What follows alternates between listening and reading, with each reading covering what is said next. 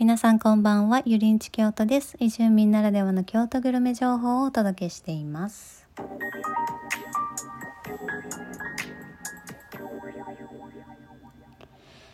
いやー、ちょっとね、YouTube で調べ物をしつつ、あの、都市伝説系を見始めたらですね、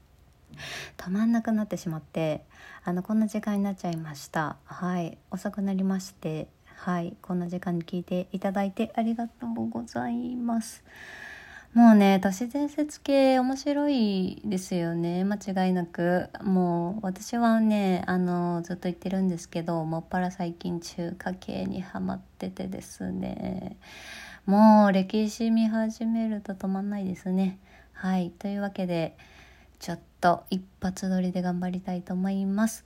はい。というわけで、今週は平等院報道観光に行ってきました。このね、平等院っていうのがね、まためちゃめちゃおしゃれでね、中華系が好きな私にはたまらない寺院でしたね。あの、なんでかっていうと、まあ、平等院報道っていうくらいなんで、もうね、法がテーマなんですよね。その、飾りとかアートのそうでねその方がねかっこいいんですよね。もうねデザインセンス抜群なんですよね。そう。ねそのすごいビジュアル的にめちゃくちゃおしゃれなのが平等院報道でまああの極楽浄土を現代に再現したとも言われるぐらい美しい観光スポットになります。こう水の中にねこうお堂が浮かび上がってるような素敵な景色なんですけれども、まあ、京都に興味がある方だったら絶対知ってる超有名な観光スポットですね。なんですがあの京都に興味ない方も人生で絶対見たことがある絶景です。はいっていうのが10円玉の裏を見てみてください。そこに、えー、おしゃれな絵がデザインされてると思うんですけれどもそれこそが平等院報道になります。ちょっとね最近あまり小銭使わないよっていう人も結構いると思うんですけどまあ触れないってことはないと思うのではい機会があったら是非見てみてください。でねここは本当にあのー外から見るのももちろん綺麗なんですけれども実は中にこうミュージアムみたいのがあったりとかその平等院の報道報道報道があの真ん中のところなんですけどその中に入れたりとかしてですね結構本当にね実際見るとあのお寺とかあんまり興味ないんだよなみたいな人でもわあすごいってなるぐらいの豪華絢爛な美しいこう何て言うんですかね美術品っていうんですかねもうそのお堂内全部が美術みたいな感じになってますね。あのせっかくなので本当にこう余すところなく見てみたらいいんじゃないかなと思います私もはいついため息が出るぐらいとても美しいお寺お寺でしたねお寺お寺になるんですけどどっちかっていうとなんかもうもう景観美のために作られたみたいなところですね。はいというわけでこの平等院があるのが宇治になりますね。で宇治といえばお茶お茶といえば宇治宇治茶はお茶に詳しくない人でも絶対知ってると思います。ということで本日の本題宇治茶と京都をお話ししていきたいと思います。で京都にね住んでてもやっぱりお茶といえば宇治っていう認識は間違いないみたいですね。あのー、四条河原町とか繁華街近辺に出ている有名な老舗のお茶屋さんのほとんどは本店が宇治にありますね。そうでペットボトルのお茶の元になってる、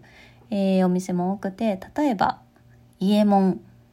これを持ってるのが福寿園ですね。あと綾鷹ブランドを持ってるのが神林春松本店。それから辻り辻りブランドを持ってるのが辻りですね、まあ、こんな感じで本当に全国的にも有名ですし本当に、えー、宇治に行ったらお茶を楽しむお茶の街っていう感じですね。でね実際ねその実際行ってみるとね同じような名前のお店がねいくつもあるんですね。宇治の謎の一つなんですけど、まあ、実際これはあののれん分けとか分家とかまあ骨肉のお家騒動があるのかないのか知らないんですけどまああの実際は別の店だけど本家本元は源流っていうんですかね。元は大元は一緒なので何百年も前のなのでまあどこに行ってもいいかなと思いますまあ、じゃあどうやって選ぶのってなるともう本当にお店の雰囲気とか店員さんの接客とかで選べばいいのかなっていう感じですね。まあ、あの思わず私も知らなくて「あれ？これさっきのお店と姉妹ですか?」みたいなことをポロッと聞いたら「いやもう全然違います」みたいな。まあ扱ってる扱ってるお茶の種類も全部違うのではい別物になりますみたいな感じでサバッと言われたのでまあそれ以上聞かずにスルッとはい流してきたんですけどまあそこのお茶がとても美味しかったのでそう試飲とかでくれるんですよね。そうそこのお茶を買ってきました。はいっていうプチ情報だったんですけどでそんな中から一つあの万人におすすめのお店お店というかお茶屋さんを紹介します。でそこが中村東吉本店ですね。でここは宇治の駅を出てもすぐ正面にあるこうとても立ち寄りやすいお茶屋さんですね。駅を降りたらまずお茶屋さんに一つ入ろうっていう感じですね。で江戸時代創業の老舗でとても雰囲気抜群です。であのお庭を眺めながらですね中庭を眺めながら結構あの天井の高い開放感のあるお店になりまして名物はスイーツですね。マルトパフェっていうこう十文字の柄がこう書かれた、えー、パフェがあるんですが竹の筒に入って提供されるんですね。でねこれがね結構大きくてあのスイーツ好きの方はとっても嬉しいと思うんですがちょっとね私正直これインスタとかで見ててちょっとミーハー系かなって勝手に思ってたんですけど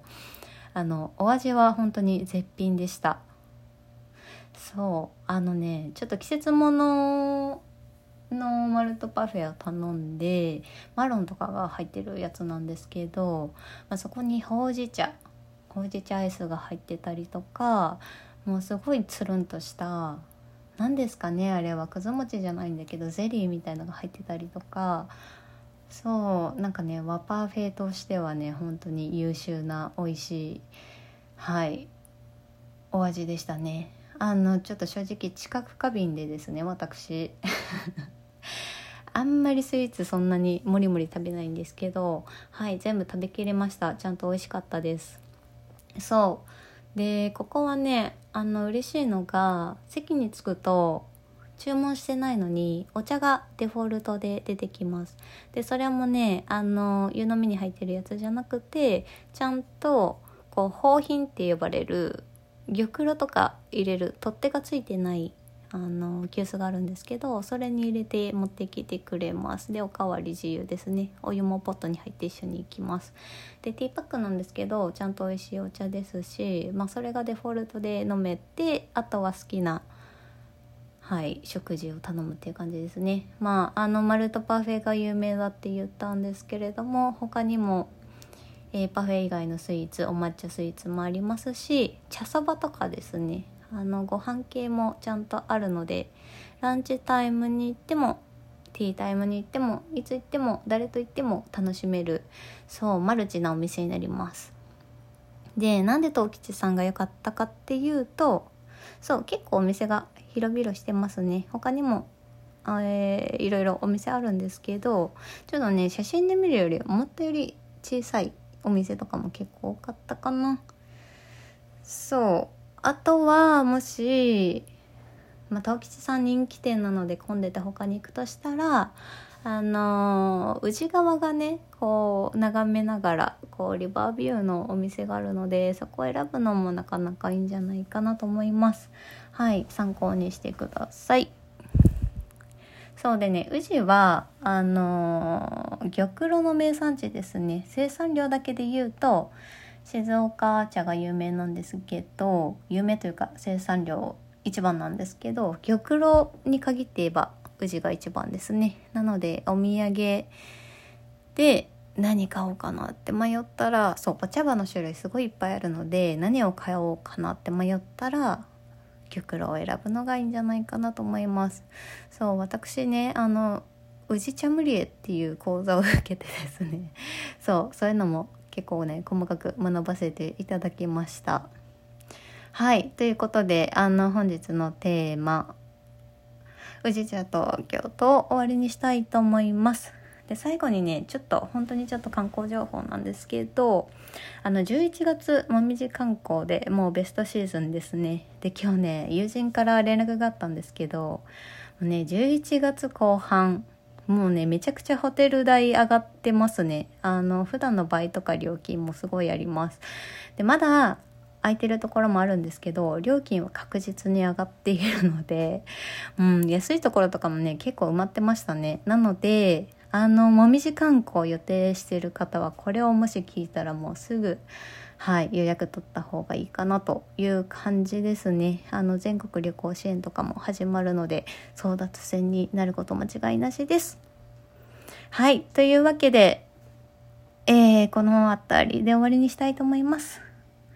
本日も聞いていただきありがとうございました。京都グルメに関する疑問、質問、お店の感想などがありましたら気軽にメッセージを送ってください。それでは、健やかな週末をお過ごしください。ごきげんよう。